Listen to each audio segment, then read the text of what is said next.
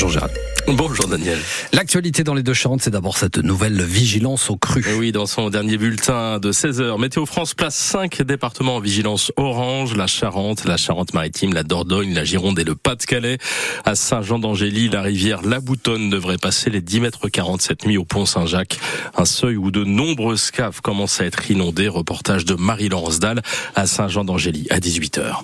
Et puis sur le littoral, avec des rafales de vent à 70 km heure en cette fin d'après-midi, en rafale, sachez qu'il n'est plus possible de rejoindre ou de quitter l'île d'Aix en bac aujourd'hui. Les bateaux au départ de l'île d'Aix pour Foura, qui devaient assurer les traversées de 17h et de 18h15, sont annulés aujourd'hui, tout comme les 17h45 et 18h45 au départ de Foura. Après d'ouverture mouvementée du salon de l'agriculture samedi à Paris, le monde agricole se fait entendre à Bruxelles aujourd'hui. Des centaines de tracteurs paralysent le centre-ville ce lundi, selon la police belge. Près de 900 véhicules agricoles barricadent les abords du Conseil européen.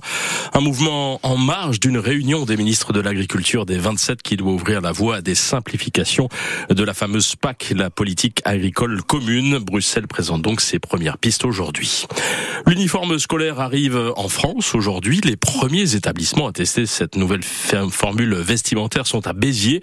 Quatre écoles et plus de 700 élèves sont concernés par cette expérimentation avec une rentrée scolaire ce matin dans l'Hérault. Les élèves de l'école élémentaire de la Chevalière avaient des airs d'Harry Potter aujourd'hui. Blazer à liseré rouge avec un écusson sur la poitrine.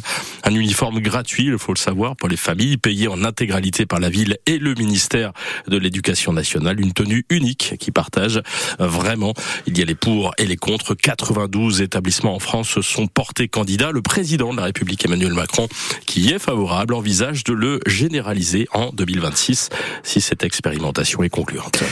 Pour le guide rouge Michelin, c'est un des temps forts avant la grande cérémonie des étoiles de la mi-mars à Tours. le guide a publié aujourd'hui une sélection de 56 nouveaux restaurants qualifiés de bons plans à travers la France. Des établissements qui, au rapport qualité-prix, méritent le détour. On reste en dessous des 40 euros, par exemple, pour un repas complet sans boisson.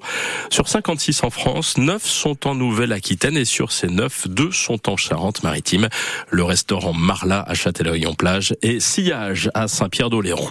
Enfin, rugby, deux joueurs du Stade Rochelet sont dans la liste des 19 joueurs protégés du 15 de France. Le pilier Winnie Antonio et le troisième ligne Paul Boudouran. Ces deux joueurs-là ne pourront donc pas retourner dans leur club pour les matchs de la 17e journée du top 14. Ce week-end, des joueurs ménagés pour pouvoir préparer au mieux le déplacement à Cardiff face au Pays de Galles. C'est dans moins de deux semaines. En revanche, le deuxième ligne de Lyon, Romain Taofi Fenua, l'ailier de Toulouse, Baptiste Lebel et le troisième ligne de Toulon, Esteban Abadi, sont libérés et pourront donc jouer avec leur ce week-end. On en reparle évidemment dans notre émission 100% rugby tout à l'heure de 18h à 19h.